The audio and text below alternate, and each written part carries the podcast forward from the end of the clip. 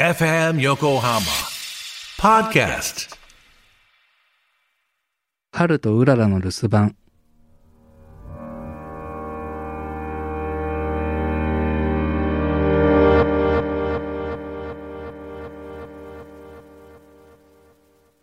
春とうららは兄弟でいつも一緒にいます。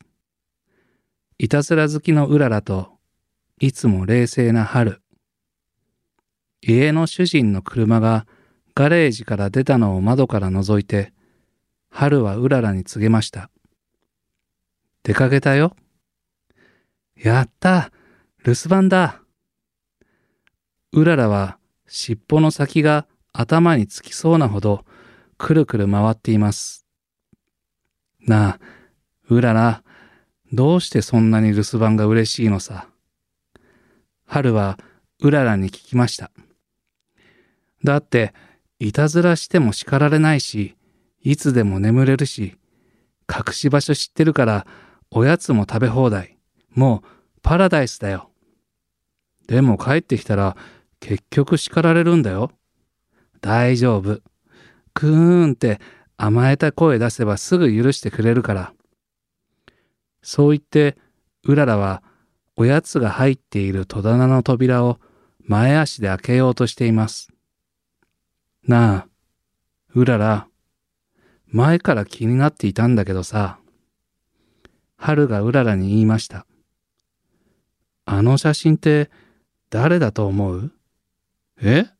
どれ？ほら、あの写真。春は木製のサイドボードの上に立てかけられた額に鼻先を向けました。ああ、あれは僕の写真だと思っていたけど、違うの？戸棚から引っ張り出したビーフジャーキーを加えながら、うららは答えます。違うよ。うららじゃないでしょ。あんなとこで写真撮った覚えある？ほら、よく見てみなよ。えー、っと、あ、春か。違うって、僕でもないよ。あんな服着ているの見たことないでしょ？じゃあ一体誰の写真だって言うんだい？そこなんだよ。すると、春の顔が真剣な表情に変わりました。え、なになにあそこに写っているのは、うちらと同じビーグルだけど、うちらじゃない。うちらじゃない？じゃあ、誰？おそらくだけど、前に飼っていたビーグルなんじゃないかと思うんだ。前に飼っていたビーグル？うん。春がゆっくりとうなずくと、うららは改めて額の中のビーグルを見ました。全然そんなこと考えたことなかったけど、言われてみると確かにうちらじゃない。でも、どうして春はそう思ったの？時々さ、主人がタブレット見ながら涙を流している時あるだろ？あれって前に飼っていた犬の写真を見て泣いてるんじゃないかって思ったんだよ。え？そうなの？僕は映画かなんか見ているんだと思っていたけど、それに、ほら、家具の至るところにかじった跡だとか、床のシミだとか、多分前に飼っていたあのビーグルの仕業なんだよ。確かに、ここを噛んだ覚えない。うちらがここに来る前からあったんだよ、きっと。相当いたずら好きだったんだね。額から飛び出てきそうな勢いで、ビーグルが写真の中で跳ねています。あのビーグルがいなくなって、それで飼い始めたのがうちらなんだよ。どうしていなくなったの？それは、まあ、死んだんだろう。死ぬと、どうなっちゃうの？そりゃ、雲の上に行くんだよ。雲の上。うららは写真の中のビーグルと一瞬目が合った気がしました。でも、それでどうしたらいいのさ？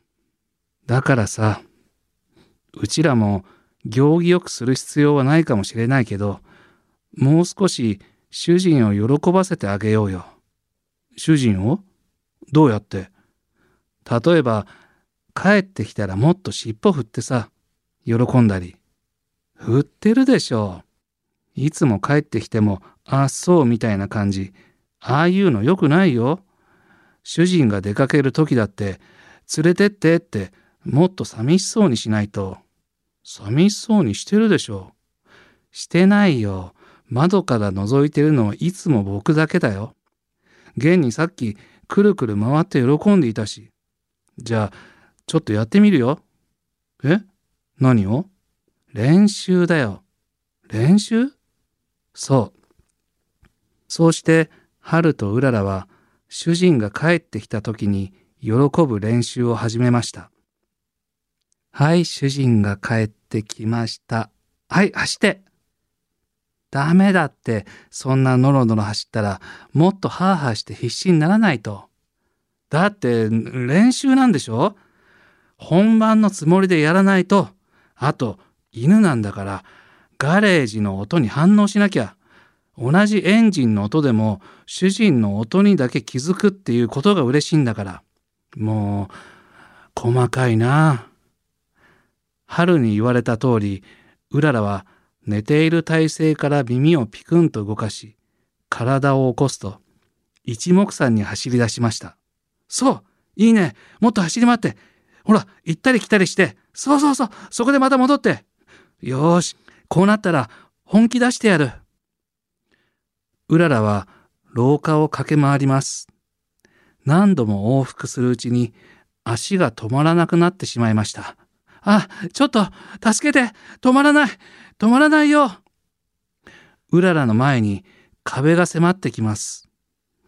ああ、危ないぶつかる春は目を覆うと、次の瞬間、大きな鈍い音が響きました。いててててて。恐る恐る目を開けると、壁の前でひっくり返っているうららの姿がありました。だ、大丈夫？ああ、ちょっと喜びすぎたみたい。でも、かなりいい感じだったよ。勢い余って壁に衝突した反動で、一枚の扉がキーッと音を立てて開きました。あれ？こんなとこに扉あったっけ？隙間からは暗くて何も見えません。その先は春もうららも入ったことがありませんでした。ねえ、入ってみる？え？やめた方がいいよ。お化けとかいたらどうするの？うららの尻尾が床につくほど垂れ下がっています。扉の中は真っ暗でした。どこかにスイッチがあるんじゃないかな。そう言って春はジャンプすると鼻の先でスイッチを押します。部屋がパッと明るくなりました。これは春が言った通りだ。そこには犬のためのベッドやぬいぐるみやおもちゃなどが置かれていました。思い出のものを置いていたんだ。捨てられなかったんだね。あの写真の犬のだよね。きっと。おもちゃもこんなにたくさんある。ねえ、ちょっと、このベッド超ふかふかだよ。うららはベッドの上で飛び跳ねています。あ、この服って、額の中のビーグルが着ている服やシャツが何枚も畳んで重ねられていました。リードや首輪、レインコート、毛布やトイレシートなども取ってありました。可愛がっていたんだな。なんか見ない方が良かったかも。うららがぼそっと言いました。どうして？だって、うちらよりもいいベッドだった。そんなことはないと思うけど。でも、どうしてまた買おうって思ったんだろう。うららはつぶやくように言いました。そりゃ寂しいからじゃないの？また寂しいことが待っているのに？寂しいこと？うちらだっていつかは死ぬわけでしょ？いつかはお別れが来るって知っててなんでまた飼おうと思ったんだろう？それも2匹も。1匹であんだけ悲しいのに2匹わざわざ飼うなんて。春は黙って主人の思い出の品を眺めています。すると耳がピクンと動きました。え？今、なんか喋った？春がうららに聞きました。え？喋ってないよ。え？今何か喋った？うららが春に聞きました。喋ってないよ。春もうららも耳をピクピクさせています。ねえ、誰かの声がしない？すると遠くから声が聞こえてきます。ねえ、ここだよ、ここ、こっちだよ。うわ、やっぱりお化けだ。うららが部屋を飛び出すと、春も後を追いました。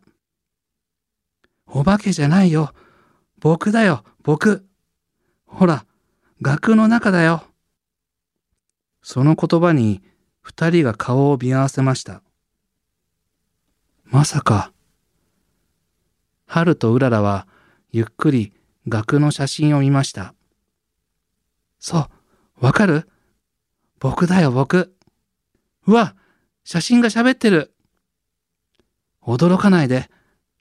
僕は前にここで飼われていた秋。秋そう。秋に生まれたから秋。体はなくなったけど、心はまだここにあるから。心はそう。主人と話をしたいけど、今は見守るしかできないんだ。いつも君たちがいたずらばかりして叱られているのを見て、自分が飼われていた頃を懐かしんでいたよ。やっぱり君は前に飼っていた犬だったんだね。うん。三年前までね。じゃあ、この家具の傷は？そう。留守番の時とか、構ってもらえないといたずらしていたよ。おやつの隠し場所も知っていたしね。あ、たまには一緒に寝てあげてよ。だって抱きつかれて苦しいんだもん。うららは答えました。ていうか、どうして急に話しかけたの？春は秋に聞きました。君たちにお願いがあるんだ。秋は額の中から言いました。お願い？あの部屋にあるベッドとかぬいぐるみとか全部ぐちゃぐちゃに噛みちぎってくれないかな。ぐちゃぐちゃに？そう、ぐちゃぐちゃに。でも、これは大切に取ってあるんじゃ。そうだよ。そんなことしたら主人が悲しむし、叱られちゃうよ。いつまで経っても取っておいたら前に進めないでしょ。物がなくなったとしても大切な思い出が消えるわけじゃない。だからといって噛みちぎらなくてもいいと思うよ。せめて、な、うちらが使うよ。あ、それはダメ。僕の代わりではないんだから。秋は続けて言います。きっと、主人は自分のことが許せないんだよ。許せない？自分を？春とうららが尋ねます。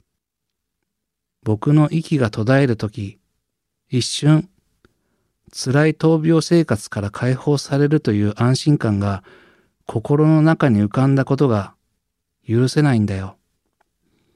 本当は悲しいだけなのに、その中にほんの少しだけ心が軽くなってしまったことが許せないんだよ。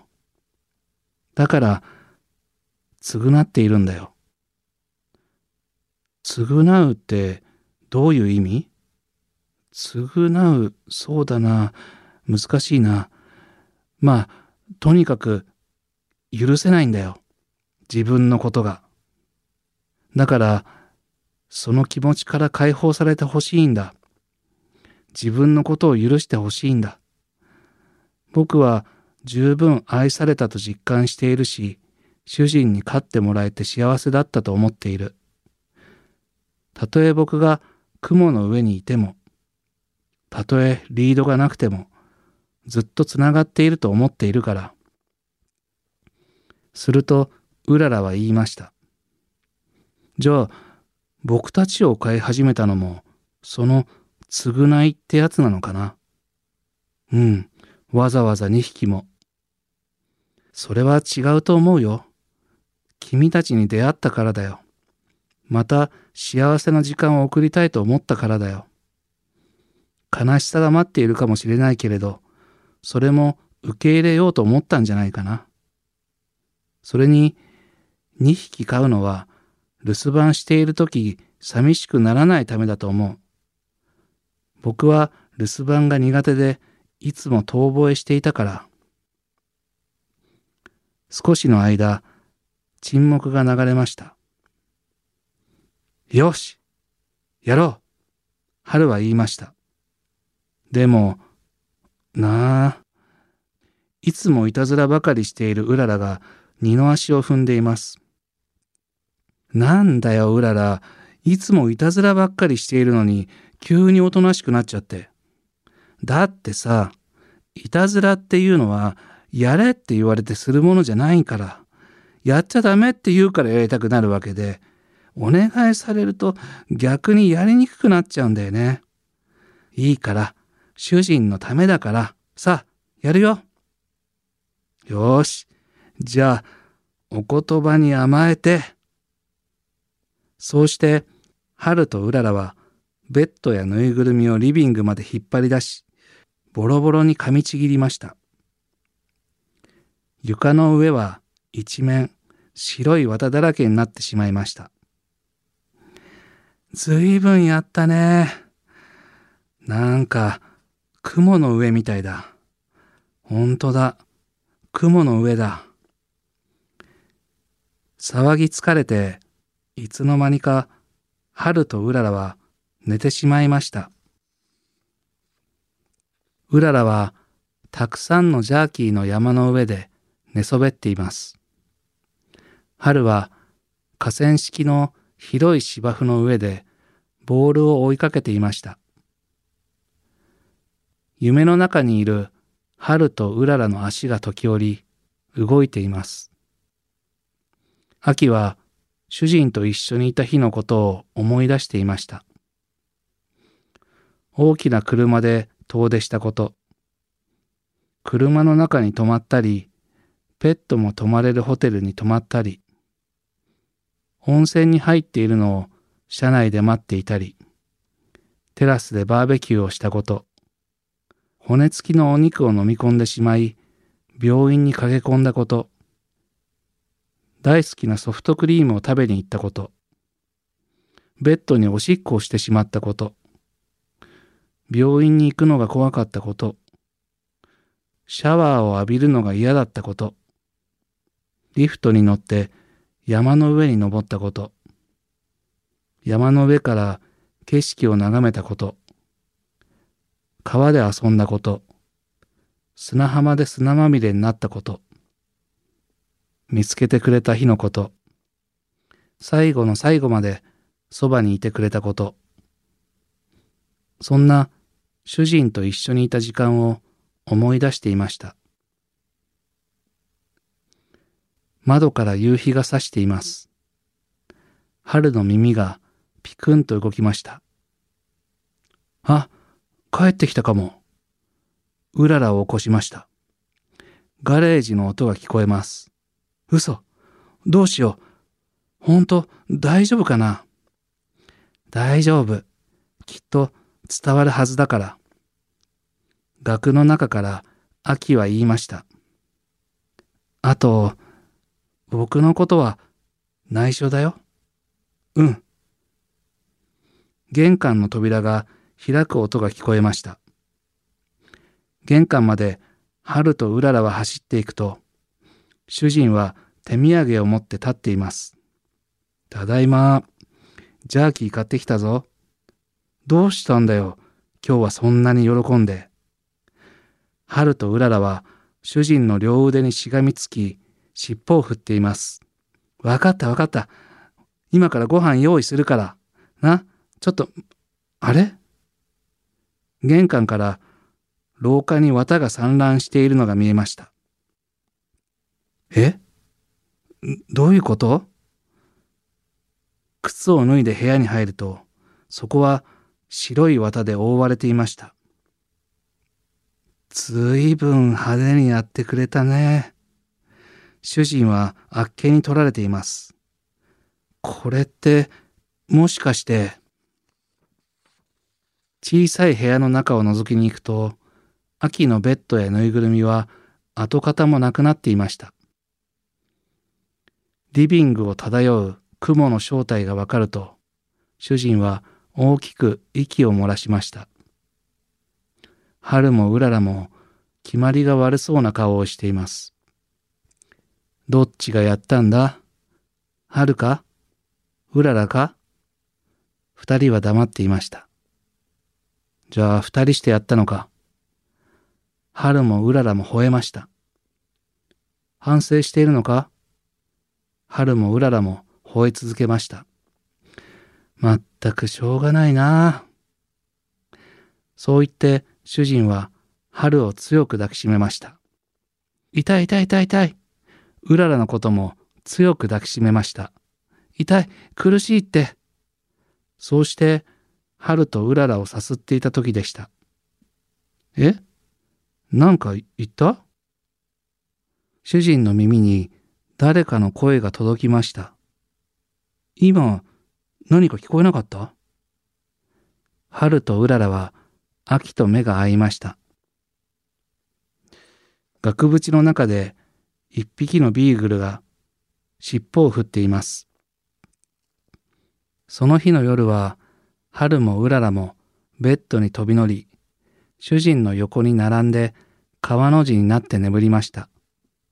まるで雲の上で眠るように。